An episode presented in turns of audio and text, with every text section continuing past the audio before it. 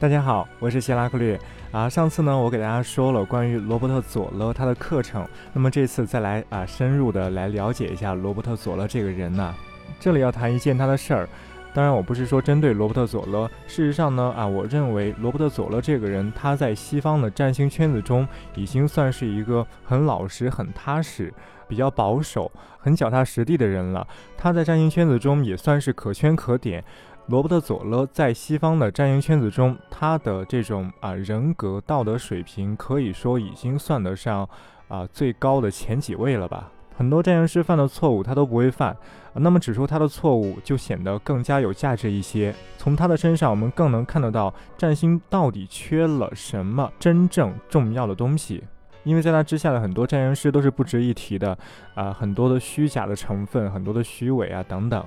我们就不关注那些了。今天呢，我来给大家说一个罗伯特·佐勒的事儿。这件事儿呢，是罗伯特·佐勒自己引以为豪，而且也被西方古典占星圈子津津乐道的一件事情啊，就是罗伯特·佐勒在一九九九年到二零零零年的时候，他预言了两千零一年发生的九幺幺事件。这个早就成为罗伯特·佐勒他课程的一个卖点之一了。那我们很多人啊，尤其是不明真相的占星爱好者，听到了这个传闻，说：“哎呀，罗伯特·佐勒预言了九幺幺啊，好厉害，很厉害，我要拜他为师。”基本大家都是这种心态。那么很多占星爱好者呢，尤其是国内的啊，不明真相，因为不懂嘛，因为不知道到底怎么回事儿，就听信这种宣传的一面之词，然后呢，啊，就盲从了。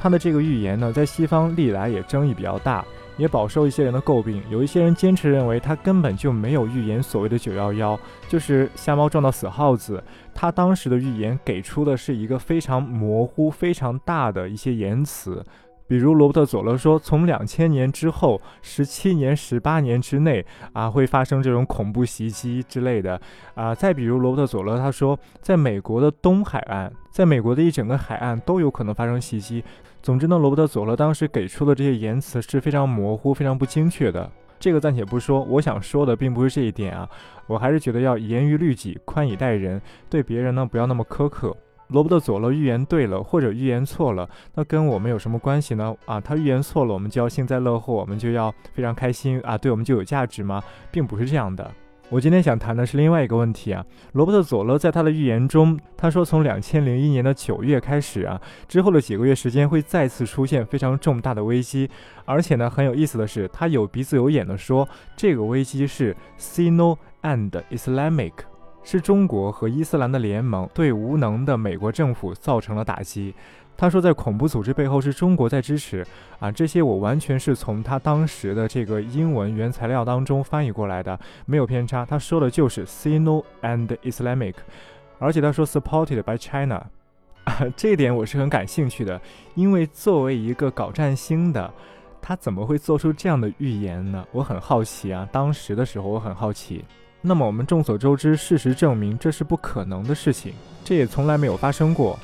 那现在问题来了，为什么罗伯特·佐勒会做出一个如此荒诞，至少从事发之后，我们回过头去看如此荒诞的一个预言？他竟然会预言是中国在背后支持九幺幺，而是中国在背后支持伊斯兰，是中国和伊斯兰的联盟啊，一切都是中国在搞事儿。一个当代屈指可数的、能够称得上占星家的一位占星师，他竟然会做出这样的预言，而且事实证明他完全就是在妄想。那么说到这里，大家首先肯定知道了，罗伯特·佐勒呢对九幺幺这个预言啊，他事实上是有很多不精确、不充分和模糊的，并不如罗伯特·佐勒他自己所宣称的那样，他精确的预言了九幺幺。其次，他对这件事的核心判断是错误的，他认为中国和伊斯兰联合起来打击了无能的美国政府。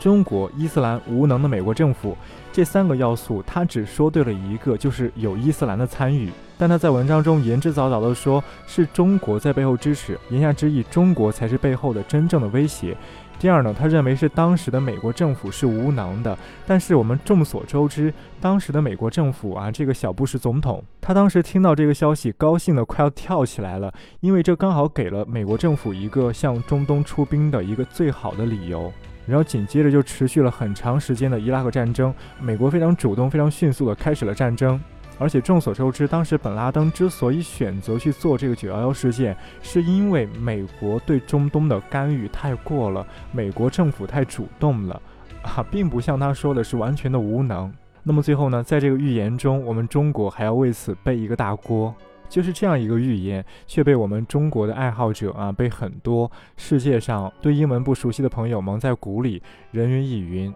实在是很没有必要。这整个的预言说起来只是一个宣传的结果。那么这个预言最让我感兴趣的是，为什么中国最后会被他选成是啊最大的隐藏的假想敌、幕后主使？大家也可以自己想一想啊，我觉得这个原因很简单，虽然它简单，但是它对于我们这些搞玄学的、搞占星的非常有价值，因为这是我们每一个人都欠缺、都需要用一辈子去弥补的东西，那就是眼界和阅历。那当然啊，眼界和阅历统称起来就叫做格局啊，一个人格局大、格局小，就是在指他的眼界和阅历。我们每一个人在下判断、做决定的时候，事实上都严重的依赖于我们自己的主观的认知能力。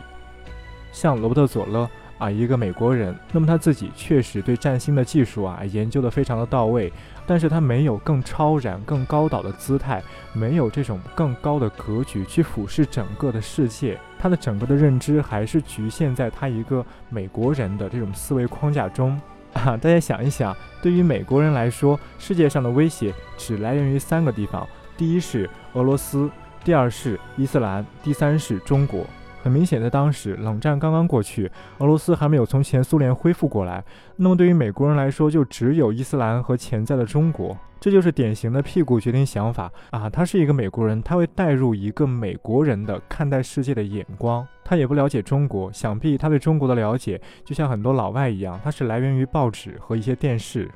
所以我个人觉得啊，抛开他预言的模糊性不谈啊，他犯的最大的错误，或者说他能力上的短板，就在于他眼界和阅历不足。他不了解很多东西，而且呢，他不认为自己不了解。他感觉不到自己不了解，所以呢，他就盲目的下了判断。我们学占星的、搞玄学的、学其他术数的，其实都这样。很多时候我们觉得自己不准，不是因为技术不行，而是因为我们自己的眼界和阅历不足以支撑我们的判断。说白了呀，对于很多事儿，我们绝大多数人是没有资格指手画脚的。没有资格不是说我们不配，而是我们的能力不够，我们的眼界和阅历不足。所以在这里，我想借此告诉大家的是，与其对技术非常刻薄，还不如多去提高一下自己的眼界和阅历。因为真的，绝大多数时候，我们判断不准，不是因为技术不对、技术不行，而是因为我们的眼界、阅历、我们的想象能力、我们的联想能力没有到达该有的高度。不仅仅是预言非常大的事情，我们在预言小的事情的时候，也需要非常多的见识和阅历。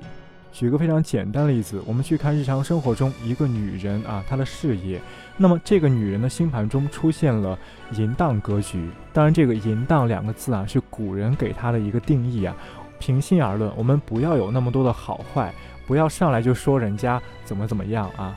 时代在变化，很多时候在古人眼中，只要出现淫荡格局，那么在古代这种女人多半是妓女之命。那么在现代呢，我们看到这样的格局，我们看到古书中说啊“淫荡多妓女”这样的词语的时候，我们能直接说她是妓女吗？当然可以，这种职业在现代也还是有的，但是比较少。大多数情况下，在现代出现了古代所说的淫荡格局，那么很有可能这个女孩是直播中的主播，尤其加上她的金水搭配的比较好的时候，那么这个人可能啊，她做直播做的比较大，她有很多很多的粉丝。那么对于这样的情况，她还是淫荡还是妓女吗？那显然我们就不能在现代这样去说人家，因为时代早就变了。虽然本质上啊，古代的那部分妓女那部分人群和现代的啊某一部分直播中的主播，他们都是靠出卖这种啊一部分色相。啊，自己的化妆啊，等等啊，出卖这些东西来获得相应的报偿。但是随着时代的变化，我们看待人事的角度、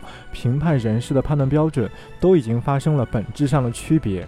所以说，这种眼界、阅历、灵活的联想能力，这个才是比技术更重要的东西。而这些是每一个人需要一辈子去积累的。